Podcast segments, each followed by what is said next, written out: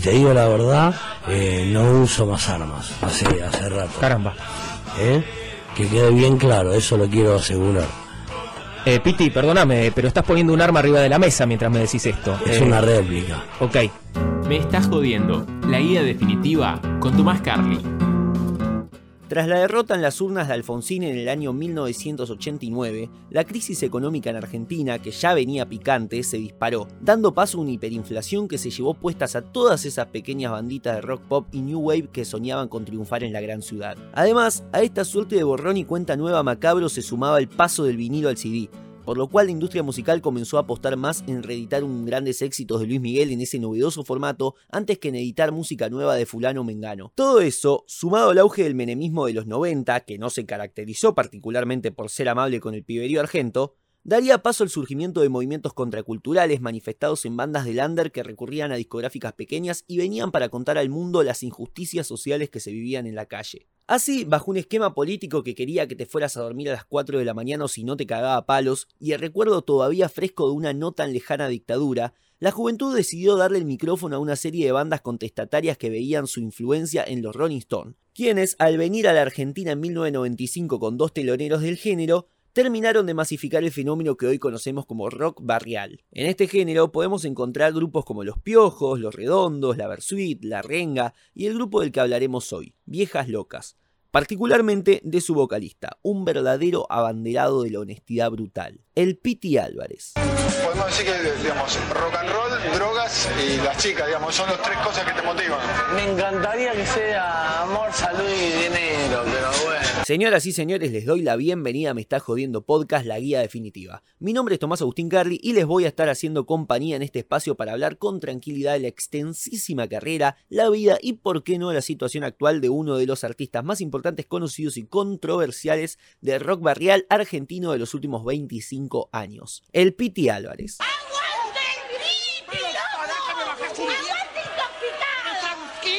Vamos a desmentir mitos como eso de que una vez se robó un remis, Denuncian que cantante de intoxicados robó remis. a tratar de entender el porqué de ciertas recurrencias en su música, como su obsesión con los perros, y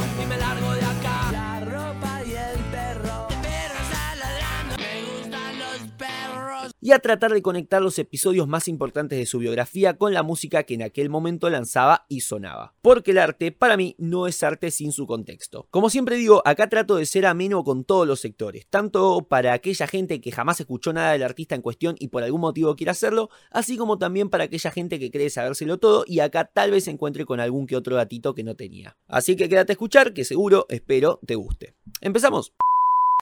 Yo al Piti lo conocí a los nueve años eh, por el tema Una vela, esa fue mi infancia. Y nada, me revolvió loco y lo seguí escuchando siempre. ¿Sabes qué lo hace destacar para mí? Que el chabón toda la vida fue un arruinado, pero el más arruinado de Argentina. Y sin embargo te escribió unas letras. Poné legalícenla, escuchá la letra de legalícenla, escuchá lo que dice el tipo. Vos pensás que ese tipo se fumó todo el Paco del mundo. Hay una entrevista donde el chabón cuenta que lo que para él es una dosis de Paco, para los demás son cinco dosis de Paco. Ese chabón escribió legalícenla, loco.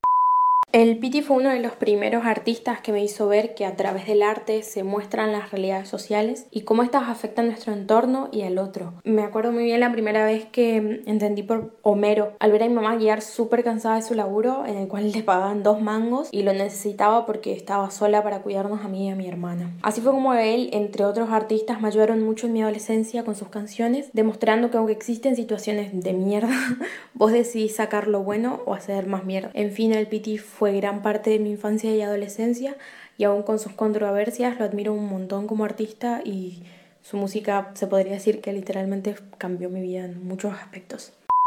¿Qué es lo que me gusta del Piti Álvarez? Un montón de cosas. Primero que nada es uno de los pioneros del rock barrial. Este, hizo un montón de cosas que están bastante buenas. El Piti Álvarez siempre tuvo un, espíritu juvenil y también mucha empatía con, la clase trabajadora. Por ejemplo, la canción Homero este, también tiene una relación con la imperfección, con canciones como Una vez más, eh, eh, Excusas, pues le dedica canciones a, a chicos que la pasan mal en la calle, como eh, Chico de lo Oculta, demuestra una empatía increíble. Con Intoxicados también es un poco lo mismo y se abre más a distintos géneros musicales, reggae, rock, un montón. Este, la verdad que el Piti es un. Bueno, volvamos un poco en el tiempo. 28 de junio de 1972.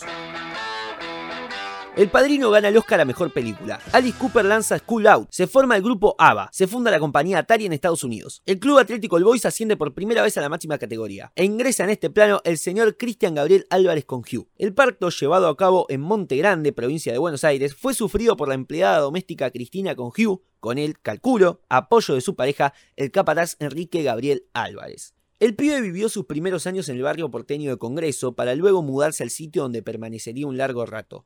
Piedra Buena, un complejo de monoblocks que se encuentra entre Mataderos y Villa Lugano, ciudad de Buenos Aires. Ya de pibe y aún ubicado en Piedra Buena, lugar donde, datazo de color, Daddy Yankee dio un mini show en 2009, asistió al Colegio Industrial Don Orione. En el, en el colegio me pusieron piti. Creo que en inglés quiere ser algo, algo de fantasía eh, y bueno, yo siempre jugábamos a inventar historias, a ver, eh, contame qué te pasó ayer y, y yo tenía que... Eh, Hacías un verso. Claro, eh, inventar una historia. Como estudiante, el Piti era bueno pero problemático, como la idea de tener un yacaré de mascota. Y esta leve tendencia hacia el caos fue la que lo llevó a que en su cuarto año fuera expulsado por inconvenientes que involucraban a monjas, rosarios y sacramentos, teniendo que cursar los últimos tres ciclos lectivos en el Reconquista de Boedo. Y si bien siguió siendo un bribón de buena cepa, el pequeño Piti se recibió de técnico electromecánico y entró a laburar como encargado de seguridad e higiene en una fábrica. Cuestión que un día el lugar se incendió, a pesar de las constantes pujas del aún no consagrado cantante porque cargaran los matafuegos, y a consecuencia de este incidente sufrió quemaduras de segundo grado en el 80% del cuerpo. Y acá, punto y aparte, comienza a comprenderse el porqué de uno de los tópicos más recurrentes de eh, su repertorio, el fuego. De hecho, también lo tocó de cerca otro incendio cuando se prendió fuego la casa de su exnovia y futura jefa de prensa, Marcela Crespo. Pero para que nos pasamos tres pueblos, volvamos a la época escolar.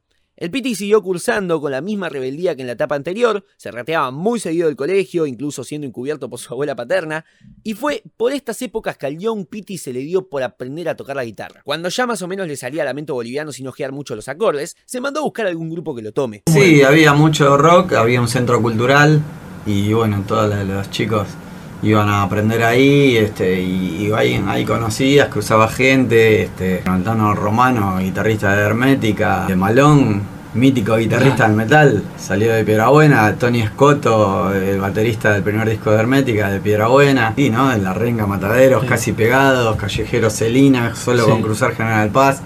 La verdad que es un barrio que, hay mu- mucho arte. Y allá apareció una manga de runflas de su querido Piedra Buena que se hacían llamar Viejas Locas. Hacían covers de Pink Floyd y de los Rolling Stones. Eran tres tipos, de cuyos nombres solo me interesa rescatar uno, que es el de Mauro Vieja Loca Bonome. Siempre decíamos que cuando tuviésemos una banda le íbamos a poner Viejas Locas, porque mi apodo al final resultaba divertido. Como no tenían baterista, salieron a buscar uno, y lo encontraron. Pero en el medio se cruzaron con el Piti, a quien tomaron como segundo guitarrista y con esa formación salieron a la cancha. Viejas Locas debutó en Acatrás el 2 de septiembre de 1989 ante un modesto público de 60 personas. Y ya desde un principio el cada vez menos joven Piti comenzó a destacar entre los demás, porque se comía la atención de todo el mundo en los recitales y porque prácticamente componía todo el repertorio del grupo. Luego de algunos shows más y una campaña de difusión mediocre tirando a buena, los tres fundadores se desinteresaron del proyecto, dejando que el Piti, como Riquelme en el Argentino Junior del 2014, se cargara todo el equipo al hombro. Cuestión que empezó a reclutar nombres que ahora sí me interesa tomar. Sergio Pollo Tolosa en guitarra, futuro autor de temas como Todo sigue igual o Aunque a nadie ya le importe, Fabián Fachi Crea en bajo, futuro autor de temas como Botella o Difícil de entender, y Abel Meyer en batería, que no compuso nada pero es un tipazo. Buscaron a alguien para vocalista, pero como nadie los convenció, el mismísimo Piti decidió ocupar ese lugar. Y así, con un nombre inspirado en el apodo de un tipo que ya no formaba parte del conjunto, Viejas Locas salió a la cancha otra vez. Esta vez fueron un toque más ingeniosos con el marketing e iniciaron lo que podría llamarse una campaña low cost que incluía pegatinas esparcidas por toda la ciudad, repartidas gratuitas de demos y recitales semanales de entrada libre en Parque Centenario, entre otras cosas. Y teníamos como una estrategia que era, este, se encargaba de las pintadas callejeras con aerosol. Teníamos un amigo que después se convirtió como el primer manager de nuestra época que hacía planchuelas de sello y colectivo y colectivo. Y yo casi siempre iba a los recitales a volantear, en esa época era volante en mano. Esa era la difusión que había, ¿no? Volante en mano, sticker en el colectivo y pintadas callejeras. Así, el boca en boca los llevó a ser teloneros de los ratones paranoicos en 1994 Y es ahí que un representante del sello discográfico Polygram los oyó y dijo, no, chau, tengo que hacer dinero con este grupo. Así que los contactó y pumba, sacaron su primer disco. Viejas Locas, 1995. Me parece relevante aclarar que la idea no es explayarse muchísimo con cada disco porque se van a tratar 8 y no sé vos, pero yo quisiera que este podcast dure menos de dos pandemias. Aunque bueno, me conocés y sabés que mi capacidad de síntesis está más dañada que la imagen de Macri. En diciembre del año 1995 y tras 8 meses de grabación, el grupo del Piti lanzaría su álbum debut homónimo, con 12 canciones, en su mayoría compuestas por el vocalista. El repertorio en estudio del Piti arranca fuerte con su primer corte promocional y primer tema del disco, Intoxicado. Intoxicado Después nos encontramos con un disco, en mi opinión, poco ambicioso, con algunos rock and rolls más bien así rolingas, algunos blueses, una balada. En lo general hay poca profundidad en las letras, se toca el tema del vicio, la psicodelia, la calentura, el sexo, el alcohol. Alguna que otra machiruleada, sobrevuela muy por arriba temáticas sociales, evoca mucho la figura de reventado, Creo que este disco es ya un manifiesto musical de esa impunidad desarraigada, de esa forma de vivir la vida con brutal honestidad de la cual, lo quiera o no, Pity es referente. Sin ir más lejos, el disco termina con el Pity nombrando a la figura bíblica de Eva, diciéndole que se la va a agarchar, seguido de un solo de guitarra. Un loco lindo parece poco decir. Me gustaría recuperar una última cosita, y es que de este disco sale el logo del grupo. El diseño interior estuvo a cargo de Gabriela Gómez Justo, quien realizó para cada canción una ilustración que la representase. Y posteriormente, la ilustración del ojo, perteneciente a la canción Intoxicado, fue utilizada por los seguidores de Viejas Locas y por el mismo grupo como el logo de la banda. Bueno, metamos primera y avancemos. Hermanos de Sangre. 1997. Los shows seguían, estaban creciendo fuerte en popularidad hasta que un día de abril de 1997 decidieron entrar al estudio en pie también para la discográfica Polygram para grabar y en agosto de ese mismo año lanzar el segundo disco, Hermanos de Sangre.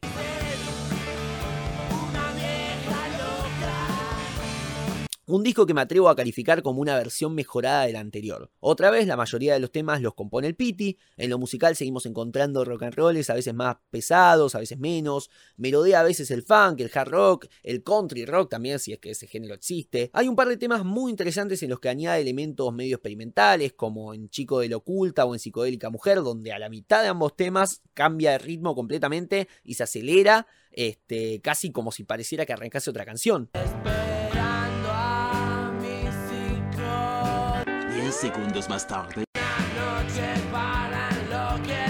Los tópicos que abordan no varían mucho, pero se nota un incremento en el énfasis que el Piti hace sobre las cuestiones sociales. Así encontramos temas más punzantes como Puente La Noria, mejor tema del disco en mi opinión, en el que básicamente dice que si los de arriba quieren, los de abajo se mueren y para no pensar en eso es que los de abajo se drogan.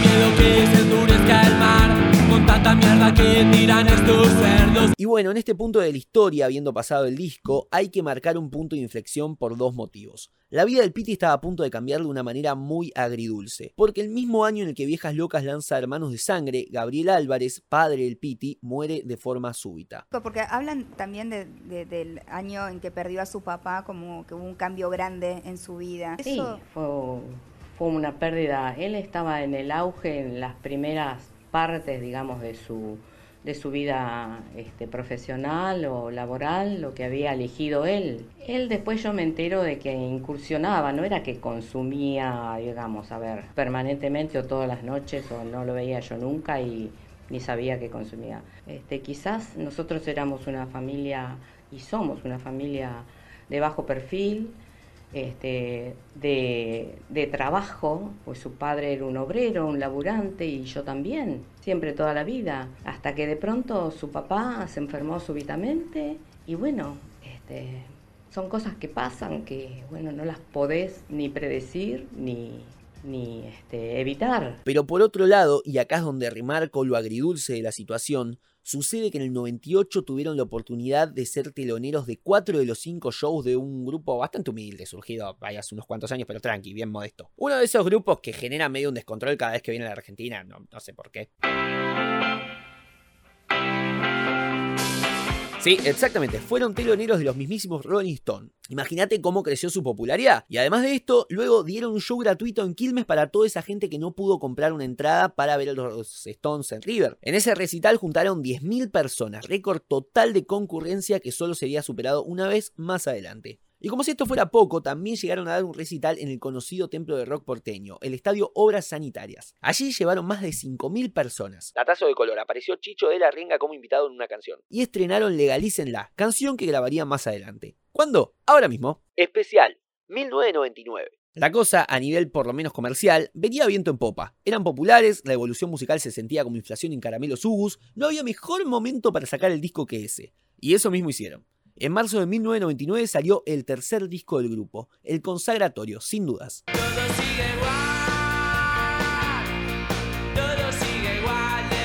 Fíjate que en Spotify hoy día 4 de los 5 temas más escuchados pertenecen a este disco. Además de una evolución notoria en el sonido del grupo, que tiene mucho que ver con la producción de Nigel Walker, ingeniero y productor inglés relacionado con artistas de la talla de Pink Floyd, Mick Jagger, Fito Páez, Paul McCartney. También se nota mucho, eh, ahora sí, la evolución del Pity como compositor, que nuevamente compone la mayoría de los temas y que otra vez aborda un poco los temas de siempre, pero con una sensibilidad mucho mayor. Hablando de mayor, es un poco mayor y mejor el uso de las metáforas, una en mi opinión excelente integración de las letras en sus respectivas melodías, como un blues pesado y pasional para esa letra llena de deseo y calentura como lo es Me Gustas Mucho. Que me gustas mucho.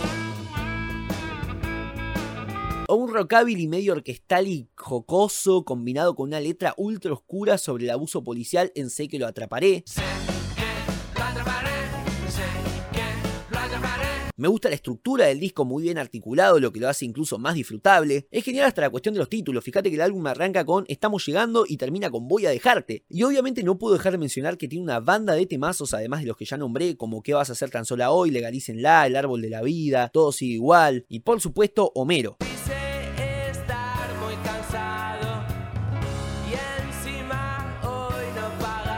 Un tema que el Piti compuso para su viejo, Gabriel, que recordemos recientemente había fallecido. Y acá una pequeña pausa porque me di el lujito de preguntarle a Ignacio Milla Irigoyen, Nacho, mi querido compañero de resumen de noticias de este podcast, su opinión de la canción. Esto me dijo. Hacia finales de los 90 aparece esta canción que es triste, pero a la vez es muy linda porque retrata de muy buena forma una realidad contextual que estaba pasando Argentina ya entrando en el nuevo milenio. Nos referimos a Homero, que pareciera ser un relato acerca de un obrero el cual vive en un contexto normal, un contexto en el que no tiene plata para pagar eh, el, alimento, no tiene plata para, para, mantener a su familia, que no le pagan constantemente y que probablemente está sufriendo todas estas repercusiones que, que daba como la inestabilidad laboral, la, la inflación de los precios, etcétera, etcétera.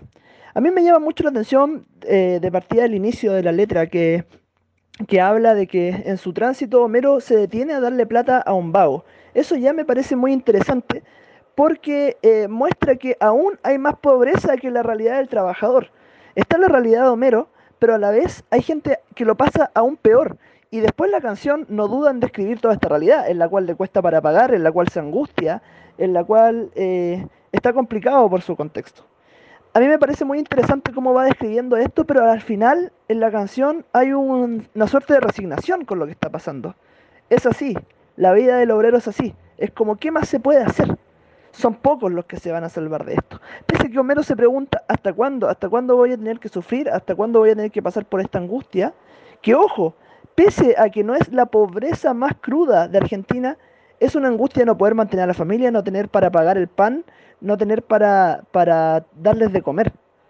Eh, por otra parte, creo que se acompaña muy bien con las decisiones musicales que tomaron. Si bien sabemos que Viejas Locas buscaba replicar un poquito desde su inicio el estilo de los Rolling Stone, acá generan un rock eh, de la esencia del rock latino con mucha predominancia en el bajo y una guitarra que va haciendo un arpegio muy interesante para relatar una poesía de una canción que no tiene un coro, pero que sí va relatando porque cuenta esta historia.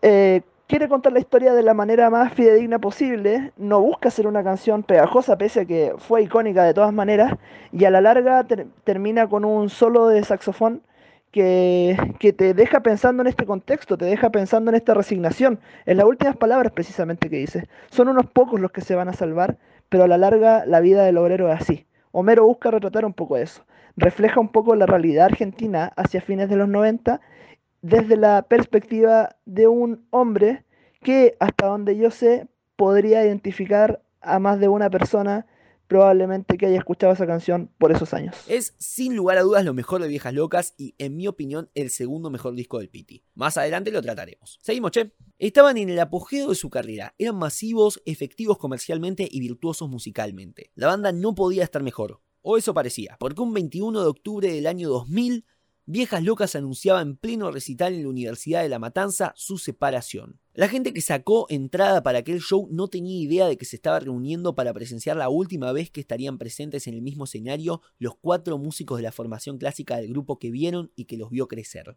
Al parecer, la relación se había desgastado, los ánimos no eran los de antes, y además había algunos que otros inconvenientes relacionados con la cuestión musical, ya que mientras planeaban sacar el disco, sucesor de especial, el Piti se sintió desplazado. Pollo quería grabar seis canciones propias y Fachi otras cuatro, dejando muy poco margen de composición para el Piti. Aunque bueno, tampoco lo vamos a poner como la víctima acá porque todos los demás discos están marcadísimos por composiciones generalmente suyas. Cuestión que se separaron, incluso rechazando el Piti medio millón de dólares para dar un último, ultimísimo, ahora sí bien último recital en River. Aunque luego, bueno, hay que decirlo, sacaron un recopilatorio con grandes éxitos, un tema nuevo, wallpaper, videos y hasta venía, escuchate esta, venía con un buscaminas una versión así medio rara de Buscaminas del grupo, así medio rancia. Es maravilloso, no tiene desperdicio. Pero bueno, que se separaron, se separaron. Cada uno siguió con la suya. Pollo dejó un tiempo la música y después se sumó a Balas Perdidas. Fachi fundó Motor Loco, el saxofonista Juancho se sumó a Callejeros, pero a quien vamos a seguirle el registro es al Piti, que se mandó a fundar otro grupo que llamó Intoxicado, junto con Abel, Peri y Burbujas, todos ex viejas locas, junto con unos cuantos artistas más que en este momento no me es necesario destacar. Este segundo grupo está marcado por una época en la que el Piti se puso más experimental.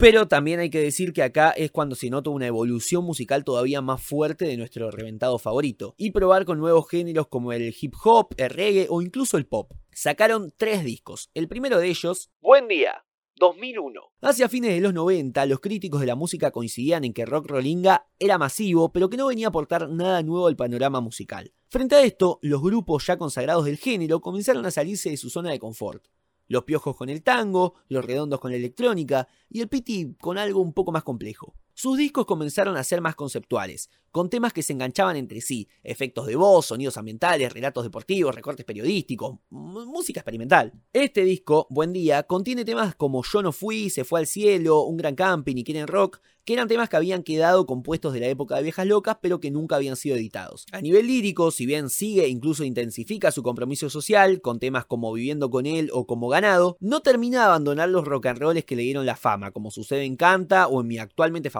tema del Piti, quieren rock. Aunque también demuestra la capacidad que tiene de bajar un cambio y probar con otra cosa, y acá vuelvo a hablar de como ganado, que es un tema reggae y que incorpora algo que nunca antes había visto en la discografía oficial de estudio de Pity, que es otra voz, ya que es una colaboración con el grupo Resistencia Suburbana y en una parte de la canción oímos al cantante de dicho grupo, Luis Alfa. Este disco también tiene el, creo yo, tema más autorreferencial que tiene Pity en su repertorio, que es Se fue al cielo.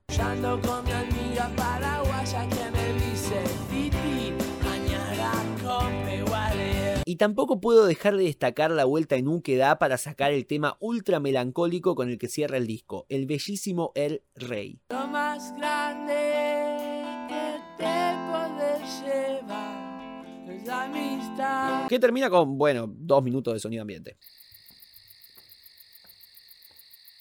No es solo rock and roll, 2003.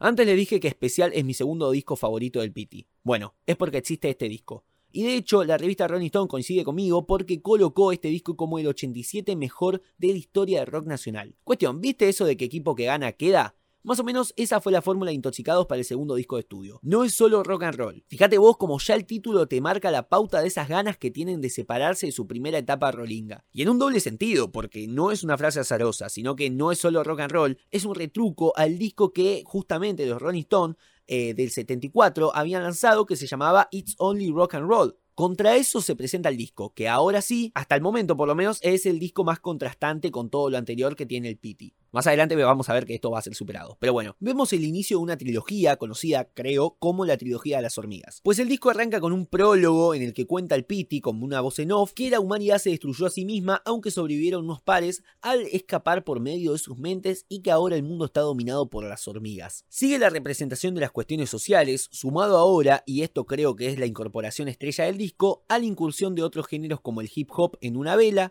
Es que cerca de mi casa vive una piba que por cinco mangos se chupa la pinga. El rock psicodélico en felicidad depresión.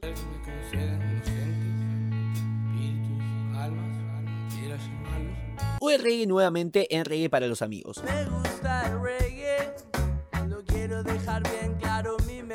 Acá considero al Pity en su auge creativo, pues sus letras son muy contundentes, tanto las que proponen un mensaje explícito como las que se la rebuscaban un poco más con algunas metáforas. Y la frutillita del postre que le da homogeneidad al disco, a pesar de que también haga que escuchar temas sueltos sea un poco más difícil, es el compilado de llamadas telefónicas que gran parte de las canciones tienen al final.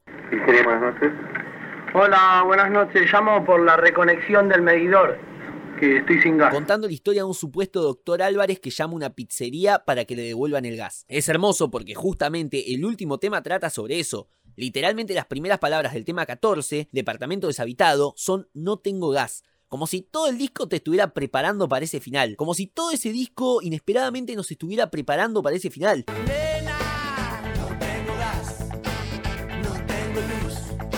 Y obvio, al final final nos muestran una última llamada que cierra con esta historia y es muy graciosa. No se las voy a contar porque no quiero spoilear, si es que existe spoilear un disco, pero es fantástico. Seguimos. Otro día en el planeta Tierra. 2005. Ay, por Dios, qué discazo. La historia de las hormigas del disco pasado se retoma. Los intoxicados vuelven 1800 años después al plano terrenal, los atrapan las hormigas, pero ellos vuelven a escapar otra vez a través de sus mentes. Mucho para decirle a este disco. No es particularmente el más innovador, de hecho retoma muchas ideas de proyectos anteriores, pero es en mi opinión el disco que mejor sabe desarrollarlas. Por ejemplo, canciones que por la mitad aceleran cinco cambios como sucedía en los principios de Viejas Locas y acá se ven las cosas que no se tocan. Las chicas, me gustan las drogas. 10 segundos más tarde. O pequeños sketches como pasaba en Buen Día y ahora se repite en Reggae para Mirta. Hola. Este es un nuevo programa. Colaboraciones como sucedió en el disco anterior, pero ahora con Calamaro, en Fuego. Esta vez es en serio, no estoy mintiendo. Algo se prende fuego. Tatazo de color. Esta canción está inspirada en el hecho que te comentaba al principio, ¿vieron? De la novia a la que se había prendido fuego en un departamento. Bueno, está inspirada en este hecho, esta canción. Hay un tema completamente instrumental que si no me equivoco es algo nuevo, hablo de Hermano Tolueno. Destaco además el uso de sintetizadores en Te la vamos a dar. Cuestión que el disco termina con un tema hermoso que es Duérmete Niño, en el que incluye un coro de pibes, medio como agua de los piojos, sí, bueno, pero está bien, no importa. Y por último traigo al baile un temita fundamental que es Nunca Quise, tema y por afano más escuchado del grupo y del Piti en Spotify, y que de hecho ganó el torneo de canciones del Piti Álvarez que hicimos en este podcast. ¿Por qué me dio? Excelente pregunta, lo hicimos en Me Está Jodiendo Podcast, todo junto y en minúscula, así nos encontrás en Instagram. También nos puedes escuchar en Spotify y ahora también en YouTube si todo sale bien. Si estás medio al pedo, anda ahí a Instagram que subimos efemérides, encuestas, anuncios y toda una batagola de cosas que suman un montón. Ahí también conocí a Nacho, que ahora nos va a hablar de Nunca Quise. Todo tuyo, Nachito. Nunca quise. La canción más votada por ustedes en el Instagram de Me Estás Jodiendo. Y que la verdad no me extraña, porque sin duda que puede ser una de las más emblemáticas que uno recuerda de Intoxicados. Y muy característica dentro de- del rock argentino. Eh, no solamente por su tremenda composición musical que ya te abre de lleno con una guitarra electroacústica que te evoca esos momentos como de querer guitarrear una canción a un costado de una fogata, muy característica de la música por este lado del continente, sino que a la vez en su letra. Una letra que a mi juicio trabaja dos aspectos centrales que la vuelven tan, tan recordada por los fanáticos. Por una parte las dicotomías, eh, esto de parodiar hay que querer y muchas otras que aparecen dentro de la canción, con las que juega mucho el Piti Álvarez dentro de, de lo que está tratando de contar. Un amor que se basa en, el, en la contradicción, un amor que se basa en, en opuestos, en aspectos que parecieran ser no muy convencionales, Pero por otra parte, esto se le suma de una manera muy exquisita el uso de la rima. La rima acá, a mi, a mi juicio, es clave, porque las rimas son la que hacen que la canción sea tan memorable por los fanáticos, que la canción sea eh, palpable, que la canción la gente la logre sentir desde adentro, pese a que incluso a ratos te puedas identificar o no con la letra, es un estilo que te evoca el querer cantar. Porque no solamente son frases muy ingeniosas, sino que además riman con un, con un contenido, a mi juicio, perfecto. O sea, como logrado de una manera muy clara y muy particular. De hecho, termina con una frase que vuelve como a, tratar de recordarte esta identificación, ¿cierto? Que cuando las cosas cuestan, uno se vuelve más guerrero, ahí luchando como con este cuento de las dicotomías y cómo hacen que se fortalezca esta relación romántica y que terminando en un fade out, el cual eh, lleva a mi juicio a reflexionar en torno a esta frase con la cual el artista busca cerrar. Y a mi juicio esto está muy bien acompañado por cómo se articularon los instrumentos, sobre todo esta guitarra del Piti que va haciendo eh, un acompañamiento eh, melódico a la hora de, de, plantear ciertas frases, y en el puente que hay entre medio de los coros, en la cual va haciendo una melodía que se repite a lo largo de la canción, acompañado de una batería que va dando los dentro del tema y que incluso se anima a hacer ciertos redobles entre medio que le van dando ciertos matices a la canción que son muy interesantes. Por lo mismo nunca quise, es una canción tan recordada, tan emblemática, la gente se identifica con ella. Y pese a que hay frases que a mi juicio son cuestionables o que uno no probablemente no son tan adecuados para estos tiempos, eh, no cabe duda de que hay muchas personas que la pueden disfrutar de, de tocarla, de cantarla o sencillamente de escucharla y tratar de, de identificarse con, con alguna de estas frases. El exilio de las especies, TEN, 2008. Tres años después de lo último que pudimos escuchar del grupo, llegaría el complemento final de la trilogía que había arrancado con No es solo rock and roll cinco años atrás. El álbum se da el gusto de experimentar de un extremo al otro con un abanico de géneros que, si nunca llegaste a escuchar el disco, te va a sorprender, sin lugar a dudas. Recordemos que estamos en 2008 y en la radio sonaba esto.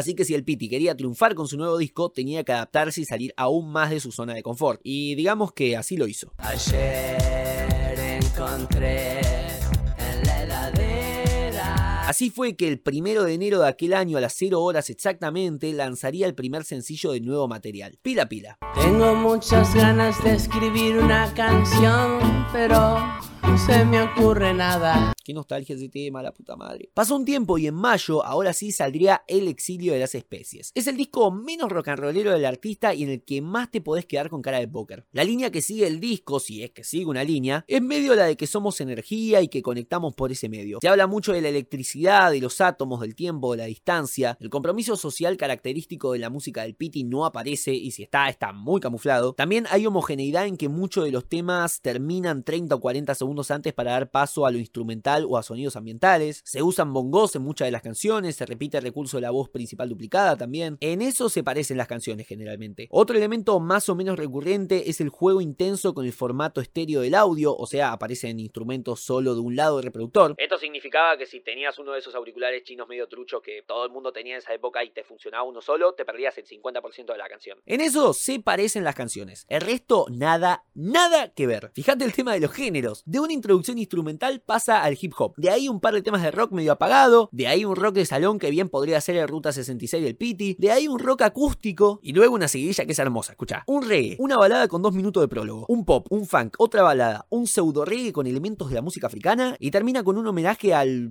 ¿Cómo decirlo? Al creador del chavo.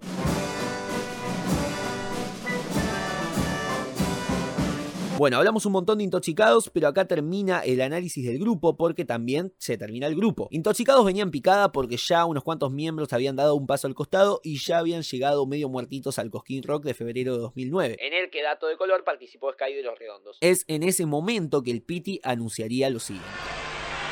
Intoxicado se va, se va a tomar un descanso, unas vacaciones. Lo necesitamos mucho eh, para que todo pueda seguir. Todo tiene un ciclo y no quiero decir que va, esto va a terminar. Simplemente vamos a parar aproximadamente por un año, un año y medio. ¿Sí? Y así, en ese estado de desconcierto, estuvo la audiencia del Piti durante unos cuantos meses. Metamos contexto mientras esperamos que esto pase. El rock barrial venía hace unos años atravesando una dilatada pero contundente crisis, tanto desde adentro como desde afuera del género. Desde adentro porque escuchar a los grupos subversivos, contestatarios, revolucionarios, incluso del under, ahora experimentando con otras cosas y cada vez tendiendo más hacia la música comercial, provocaba el descontento de una generación de fans que cada vez tenían menos argumentos para sostener que sus ídolos no se estaban vendiendo a la industria. Y por su parte, desde afuera, la situación no era menos hostil. La tragedia de Cromañón del 2004 generó en la sociedad cierto sentimiento de condena para con el rock barrial que comenzó a cargar con el estigma de ser un género autodestructivo y viciado. Y lo que le pasaría luego al Piti tampoco iba a ayudar. El 14 de noviembre de 2009, Piti Álvarez regresó con una mestiza formación titulada como su antigua banda, Viejas Locas, a tocar en el estadio de Vélez, en Buenos Aires. Juntó cuarenta y pico mil de personas, siendo un récord absoluto, pero por un par de negligencias en la organización, como que minutos antes del show no dejaron entrar más gente, incluso a quienes tenían entrada, y que sí habían dejado entrar a la barra brava del club completamente gratis, provocó que se generaran incidentes que terminaron con 30 heridos, 40 detenidos y la trágica muerte del joven Rubén Carvalho, a manos de una cruda y completamente excesiva represión policial. Para el pibe muerto era la primera vez que concurría a un recital de este tipo. La prensa criticó al grupo de no hacerse cargo de esta muerte, aunque ellos dijeron que en el momento no se enteraron de lo sucedido y que luego acompañaron con todo lo que pudieron a la familia del chico. Murió un pibe a seis cuadras, tenía la entrada, tenía balas de pactos de gomas, ¿no? Nosotros lo fuimos a ver al hospital. Yo mucho no, no, no tuve tiempo de ir porque justo tuve un choque con una moto y estaba en otro hospital, pero pude ir dos veces, pero me acuerdo que cada vez que fui, Fachi estaba ahí. Está todo re bien con la familia. Le obligamos a la, a la productora que le pague el sepelio al chico. Es más, si quisieron hacer un, un con, como un recital ahí en Plaza de Mayo y les conseguimos el sonido, el escenario. Y como ya estaba programado, la nueva formación de Viejas Locas, que no estaba completa porque faltaba apoyo el guitarrista, salió de gira por un par de años a lo largo de todo el país. Giras, claro, constantemente interrumpidas por conflictos judiciales del Piti. Así siguió la cosa hasta que en noviembre de 2011 salió el nuevo y hasta ahora último producto discográfico de Viejas Locas y del Piti. Contra la pared, 2011. La banda nunca va a ser lo que fue en los 90, aunque lo estamos intentando. La mitad de las canciones del disco son canciones que no entraron en discos anteriores, que son temas viejos. Intentamos que suene como el primer disco. Ahora jugamos a ser los adolescentes que fuimos. Somos unos veteranos que juegan a ser adolescentes. Nos sale bien, porque logramos un disco bien auténtico de viejas locas. Esto lo diría Fachi Crea, bajista, en diciembre de 2011 para La Razón. Ya Abel Meyer, baterista original de Viejas Locas, había dado un paso al costado y solo quedaban de los cuatro clásicos el Piti y Fachi. Y tal como acabas de oír por palabras de este último, el disco contiene solamente 5 temas nuevos, mientras que los otros 8 son temas que tocaban en vivo en los 90 y que consideraron merecedores de una versión más prolijita. El disco suena al primer Viejas Locas, con lo bueno y lo malo que aquello implica. Si bien la hay, hay muy poca experimentación, como el autotune de Ella no me quiere creer. El formato monaural de Tirado en la Estación, que se grabó así para dar un efecto antiguo. El último tema, un frasco vacío, en el que prueba con el flamenco. A este frasco vacío, a esta lapicera sin tinta. Y en el caso de En Problemas, un tema muy autorreferencial y que termina con dos minutos de un solo de saxo.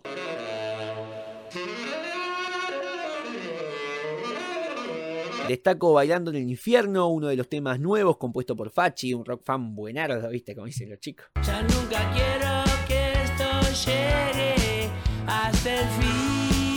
Y también me encantó y heló un poco la sangre, Ya no miento, que suena un tema de despedida del Piti, a pesar de ser una obra del Fachi y no suya.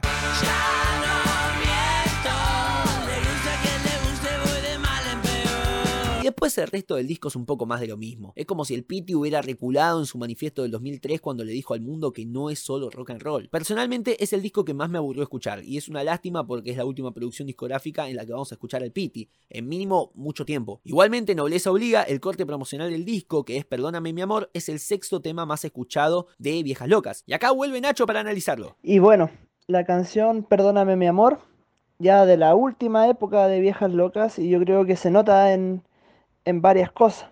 Por una parte, creo que el, eh, la voz está mucho menos arreglada, se nota más, más desgastada. Si bien hay arreglos de voces a lo largo del tema, yo creo que hay una intencionalidad de buscar una voz que destaque como no desde lo, desde lo lírico, sino que más bien en conjunción con el estilo más rockero de la canción. De hecho, es un tema que si lo comparamos con los otros dos tiene mucho menos estructura, eh, que sí lo podríamos ordenar en tres estrofas, eh, más los coros y posteriormente eh, una subida de tono que viene siendo ya bastante característico dentro del, del rock argentino.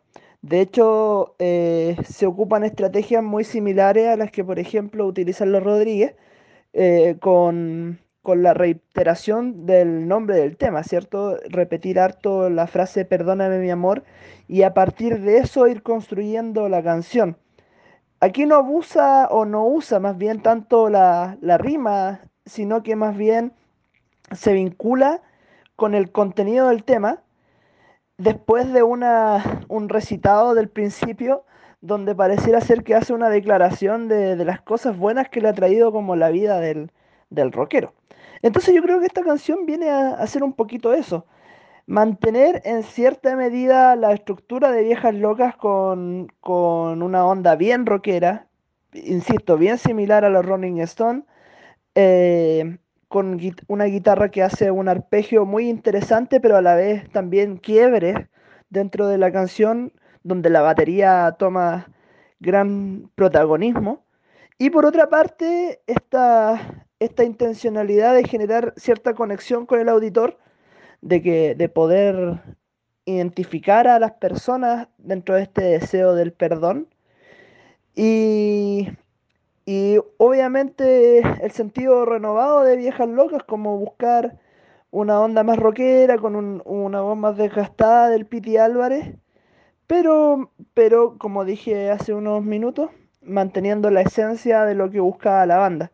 Así que desde esa perspectiva me parece una propuesta interesante, no muy distante a lo que es el rock argentino, pero sí obviamente con un sello bastante marcado en lo que es su estilo de composición. El resto de la década se lo pasó dando giras con viejas locas, que ya era, por palabras del Piti, un proyecto solista, dado que Abel y Fachi ya se habían ido y solo quedaba él de los originales. Y también dio colaboraciones con otros músicos, de las cuales me gustaría destacar una del 2016, que me parece un temazo que no tuvo la repercusión que creo yo merece, que es Festejar del Piti con los Pérez García.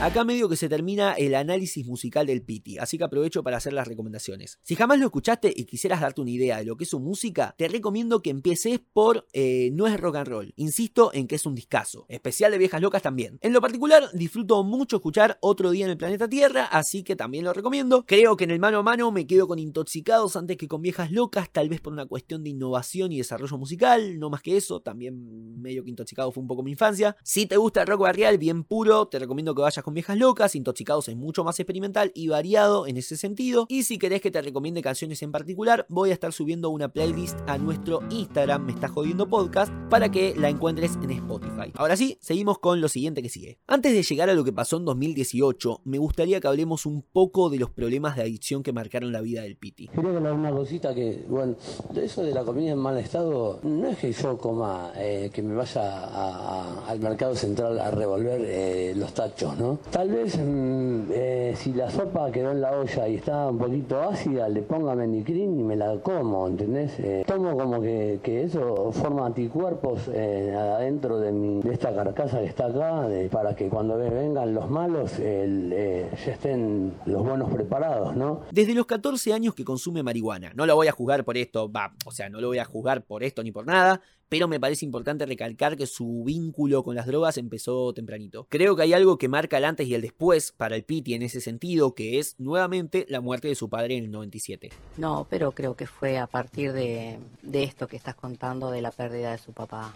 Ahí es donde más noté que, que él, su sufrimiento, como no lo expresaba, ¿entendés? Lo noté como muy cambiado. Contó explícitamente en entrevistas e implícitamente en las letras de sus canciones que consumió por lo menos cocaína, codeína, LSD, éxtasis, crack, alcohol, tabaco y pasta base. En ese sentido, él ha contado en varias oportunidades que esta última fue la que mayores problemas le trajo. ¿Cuál es el problema más serio que con- con la adicción?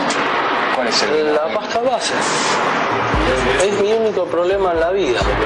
¿Tu único problema en la vida? Sí, no tengo otra. Es una droga muy adictiva y es tan rica que la odio, ¿entendés? Su madre, entre otros vínculos, han tratado en muchísimas ocasiones de convencerlo de internarse. Hasta en una ocasión lo tuvieron que atar a una cama para llevarlo a una clínica de rehabilitación, pero nada de eso jamás daría un resultado contundente. El tipo estaba perdido en un mundo paralelo en el que creía que era conveniente salir armado a hacer las compras y que comer comida literalmente podría le podía hacer bien al sistema inmunológico. A raíz de estos idas y vueltas es que en los últimos 15 años se vio envuelto en polémica tras polémica. Como en 2009 cuando llegó al hospital con una erección tan fuerte que casi le tienen que amputar el amigo. O en 2010 cuando un productor suyo recibió un disparo accidental en la pierna y el Piti fue procesado por tenencia ilegítima de armas, a lo cual se sumaron dos causas por robo de una cámara de televisión y por amenazar a una fan que le había pedido un autógrafo. En el 2011, año en el que recordemos salió contra la pared su último disco, fue internado en una clínica de rehabilitación, hecho que según él le sirvió para bajar dos, quizás tres cambios. Aunque luego en 2012 volvió a ser tapa de los diarios al chocar con su moto en una camioneta en la paternal. En 2014 ocurrió un hecho parecido en Almagro, también ese año se tiró una escalera, en 2015 escupió fuego desde un escenario, en 2016 fue denunciado por violencia de género, en 2017 volvió a chocar, en 2018 se ausentó un recital de viejas locas, como verás, la cosa no estaba bien. Y como estas anécdotas hay muchas más que ahora mismo se me escapan. Y así es como llegamos a una fatídica noche de julio de ese mismo año. Unas palabras más. ¿Vos fuiste el que disparaste, Piti, contra este hombre? Sí, mira, mira, les cuento todos juntos, ¿eh? Sí. Eh, sí, yo fui el que disparé. Y no vengo a declarar, vengo a decir lo que pasó. ¿Qué pasó? ¿Qué lo que pasó? pasó? No, no, no. ¿Mataste eh, a una persona? ¿Qué pasó? Sí, lo maté porque era entre él y yo, eh, o yo, ¿entendés? Y creo que, que cualquier animal haría lo mismo. Pero ¿por qué que El 12 de julio de 2018 se cursó una orden de arresto contra el cantante por el homicidio de Cristian Díaz, de 36 años de edad, en el barrio Zamoré, en su histórica Villa Lugano. Si bien al parecer el testimonio de quienes presenciaron o oyeron el hecho apunta que se trató de una legítima aunque abusiva defensa de alguien que ya venía siendo hostigado por el ahora muerto y su banda, los hechos concretos fueron que Cristian Pitti Álvarez le disparó varias veces a un hombre con una pistola calibre 7,65 que luego intentó hacer desaparecer arrojándola por una alcantarilla. Tras huir del lugar y permanecer prófugo por 24 horas yendo en el medio a un recital de Ulises Bueno, decidió por consejo de su padrastro entregarse a la justicia. Te cuento lo que sucedió cuando salían de... Él vuelve al departamento, después de esa charla que tuvimos. ¿Sabes por qué vuelve? Porque el- la perra había tenido cría. La chica lo acompaña para acondicionar a los perros y dejarlos en una situación que estén cómodos, ¿viste? Sí, Mientras iban al recital. Sí. Claro. Aparentemente han salido tipo 2 de la mañana o algo así. Ahí en esa salida se encuentran con esta gente que los intercepta. Y él ya me había referido varias veces de episodios así de violencia y de hostigamiento contra él, porque siempre eran requerimientos de, de peaje. En la jerga de los barrios es cuando tenés que pagar, qué sé yo, de alguna forma, o dame unos mangos o comprame algo. Él ya se sentía ame- amenazado. Te lo había contado. Por- sí, sí, sí, me lo había contado. Por eso es que yo accedo a, llevarlo al médico, ¿entendés? Acompañarlo en muchas oportunidades. Él eh, estaba con paranoia porque se sentía hostigado, realmente amenazado. Mucha agua había pasado por debajo del puente, pero su madre, su ex, su pequeña hija nacida en 2012, Blondie Álvarez, su novia que estuvo presente en el momento del crimen, el padre César, un amigo suyo, muy importante en la contención emocional durante ese tiempo, y el abogado que lo entregó, seguían visitándolo en prisión. Luego de un periodo grave, gravísimo, en el que el Piti estuvo padeciendo un síndrome de abstinencia muy fuerte, acompañado con severos cuadros de depresión, el ahora reo Cristian Álvarez comenzó a transitar un periodo de relativa estabilidad en el penal de Ceiza. Según fuentes cercanas al diario Clarín, el Piti es para nada conflictivo dentro del penal. Es más, participa de talleres de música, duerme mucho, juega al truco con otros presos y habla muy seguido por teléfono con su madre y su padrastro. Hasta formó una suerte de banda con otros dos presos, con el femicida Eduardo Vázquez, ex baterista de Callejeros, y con Gerardo Biliris, condenado a 14 años de cárcel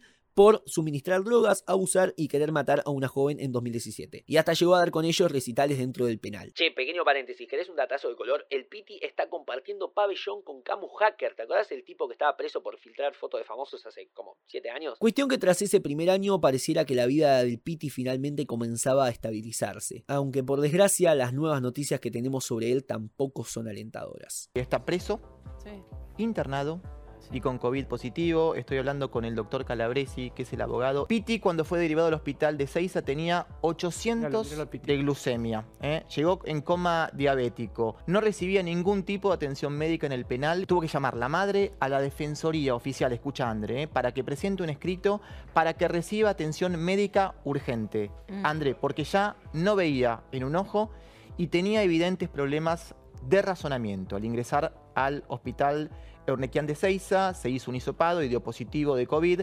Recién ahí se le descubrió, recién ahí se le descubrió que tenía eh, el COVID-19. Su madre, recientemente, porque esto pasó en noviembre de 2020, denunció que la situación del penal respecto de la pandemia es pésima y que ni siquiera lo dejan ver a su hijo. Su salud no es buena y las noticias más actuales que tenemos del Piti son que suspendieron el juicio en el que pudo ser sobreseído por inimputabilidad, ya que el Tribunal Oral en lo Criminal y Correccional 29 consideró que actualmente no está en condiciones psíquicas de afrontar el proceso ni de sostener un debate. Igualmente, según el Código Penal, si el imputado se cura, la causa debería proseguir, así que todo parece indicar que es cuestión de esperar. Lamentablemente esta historia no tiene un final feliz. El Piti no está bien, realmente está deteriorado por una vida de excesos y autodestrucción. Si él lo eligió o si fue víctima de una realidad que lo abrumó es una discusión que no nos llevaría a nada. Pero sí podemos decir que su vida es un ejemplo en todo sentido. Es un ejemplo de lo que hay y de lo que no hay que hacer. El Piti es contradicción. No sabemos por qué lo admiramos, pero sucede.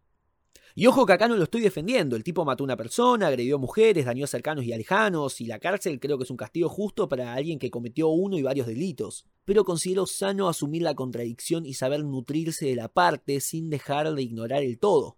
Su vida nos inspira a vivir con fuerza y honestidad, a la vez que nos demuestra que sin propia voluntad el cambio no es posible, y a veces incluso se necesita un poquito más. La figura de este héroe trágico trasciende lo musical y se instala en la cultura argentina como ícono de una época a la que volveríamos sin dudas. Y a pesar de todo lo justamente trágico que estos últimos tiempos que merecido o no le tocó vivir, su biografía, como su música siempre lo hizo, nos enciende en el fondo una pequeña chispa de esperanza, lejana pero optimista, que nos invita a pensar que al final, muy al final, está saliendo el sol. No olvidemos lo que él mismo recita en sus últimas líneas del último tema de su último disco. Porque el partido no terminó. Y a este tanguero le falta el farol. Piti Álvarez, 2011.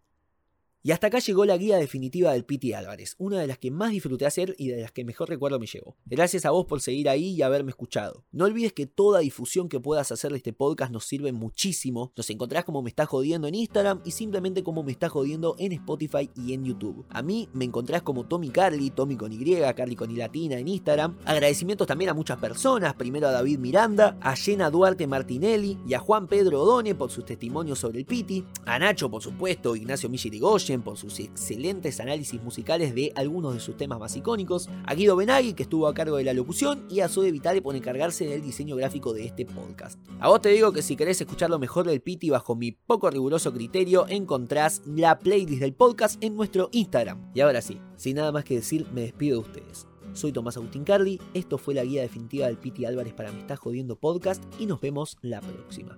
Chau. Es que, es que tal vez estemos, eh, tal vez esto sea un átomo, este, este sistema solar que está entrelazado entre otros sistemas solares que forman una molécula, que esa molécula es parte de, la mate- de una materia, capaz somos una suela de un zapato de, de un gigante, pero no importa eh, eh, si no habría, si no te valorás como granito de arena, eh, eh, nunca va a haber un desierto.